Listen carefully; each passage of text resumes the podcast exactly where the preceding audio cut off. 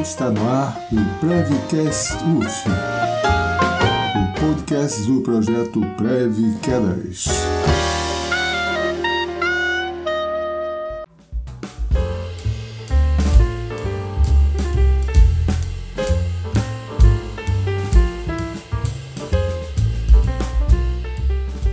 Quem fala é o professor Edmundo, de Drummond Alves Júnior, do Instituto de Educação Física, e que foi o idealizador do projeto Previquedas, da Universidade Federal Fluminense. Olá, sou Jonas Gurgel, professor do Instituto de Educação Física da Universidade Federal Fluminense, e no momento coordeno o programa Previquedas. Eu sou Murilo Ferreira, bolsista de extensão da ProEx, entrei no programa em 2022. Sou Luciana Souza, estudante de Educação Física da UF e bolsista de extensão do programa Preve Quedas desde 2022.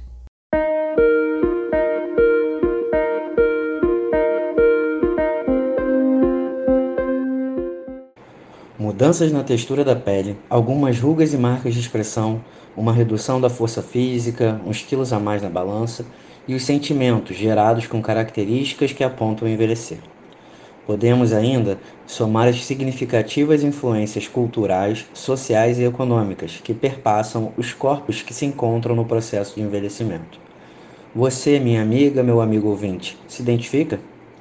O Prevcast de hoje te convida a conhecer um pouco mais sobre as influências do gênero sobre o envelhecimento do corpo.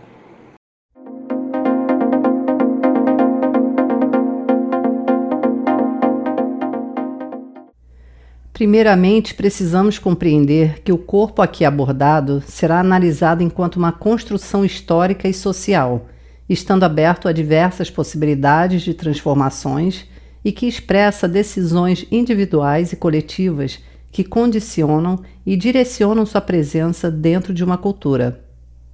Podemos ainda destacar duas perspectivas sobre o corpo envelhecido: a tradicional que o descreve enquanto um indivíduo que se encaminha para mudanças mentais e perdas físicas rumo à morte, e a mais avançada, que compreende os problemas decorrentes da idade e busca vivenciar esse processo de forma positiva e equilibrada. E dentro da lógica sociocultural, a ideia de um envelhecimento diferenciado para os gêneros masculino e feminino ganha força quando compreendemos historicamente como esses corpos se constroem estando um corpo feminino atrelado à lógica da maternidade, beleza e fertilidade, enquanto os atributos destacados para um corpo masculino são virilidade, força e coragem. Vamos recordar que, em episódios anteriores, comentamos sobre o aumento da expectativa de vida e da população idosa no Brasil e no mundo, onde foram apontados os problemas estruturais e sociais bem como as possibilidades para a tentativa de uma melhoria nas condições de vida dessa população, reforçando a ideia de que o envelhecimento envolve muitas esferas além do próprio indivíduo.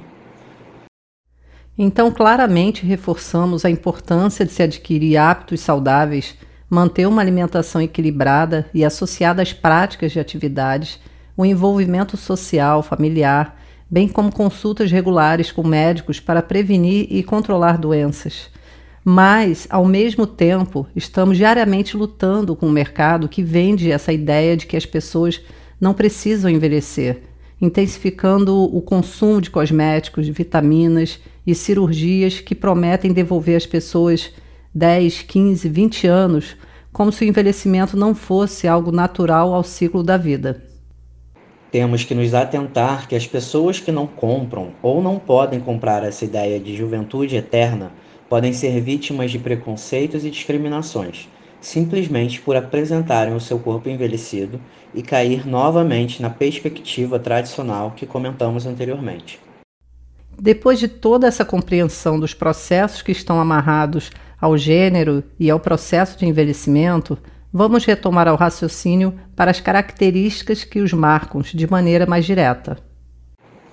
As pessoas precisam entender e reconhecer que, com o envelhecimento, independente do gênero, ocorrem reduções ou perdas hormonais e musculares, alterações do metabolismo que irão, consequentemente, mudar a aparência de seus corpos, conferindo as famosas rugas, contribuir para o ganho de peso, encerrar a vida reprodutiva e reduzir a força para as atividades ou trabalhos.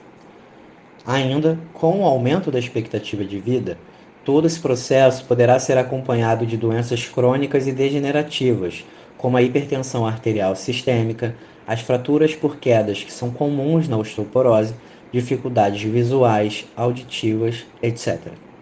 Toda essa demanda carece de profissionais especializados em saúde do idoso e vamos marcar aqui como um ponto positivo para os ganhos que vem ocorrendo quando falamos de política social para essa população.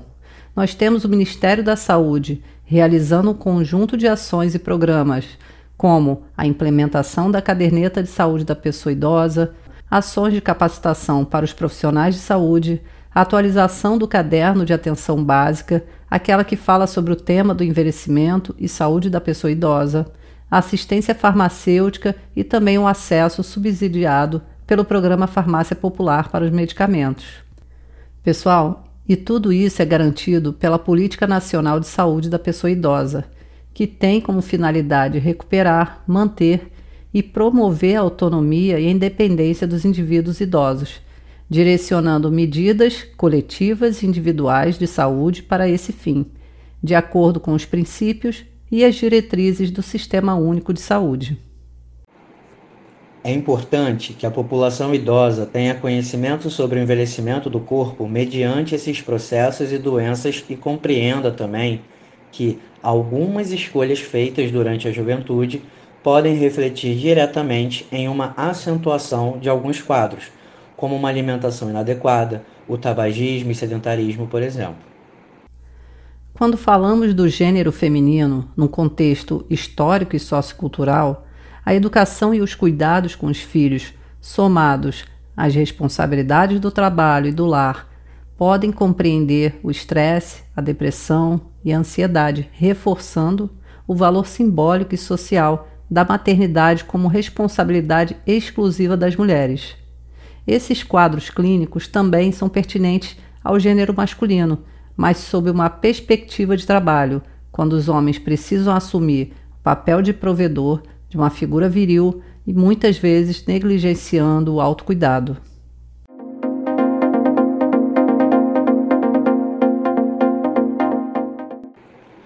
Então, querida, querido ouvinte, vamos recapitular que cuidar da mente também engloba cuidar do corpo. Manter o seu corpo ativo através de exercícios físicos, leituras, estar inserido em boas atividades como oficinas de danças, artesanatos, atividades de lazer, sair com amigos e familiares, ter uma religião e ir ao médico de maneira regular corroboram para o autocuidado e permitem vivenciar o envelhecimento de forma saudável.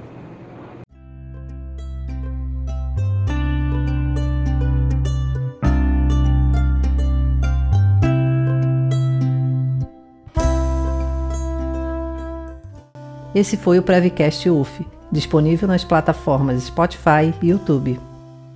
Na descrição do episódio você encontra as referências que serviram de base para a nossa pesquisa, caso queira se aprofundar no tema.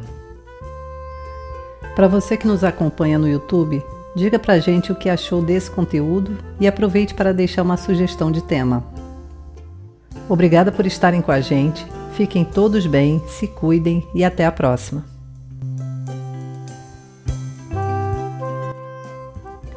Eu gostaria de fazer um agradecimento especial à ex-bolsista do projeto Previquedas, a Milene Carvalho, por todo o apoio que me ofereceu, sendo sempre uma pessoa muito solícita quando eu levava minhas dúvidas referente ao uso das plataformas digitais.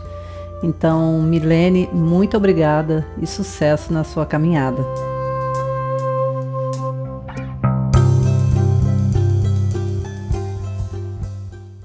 Esse episódio foi apresentado por Murilo Ferreira e Luciana Souza. Roteiro de Murilo Ferreira, identidade visual Nicole Freitas, edição de áudio responsável pelas nossas redes sociais Luciana Souza.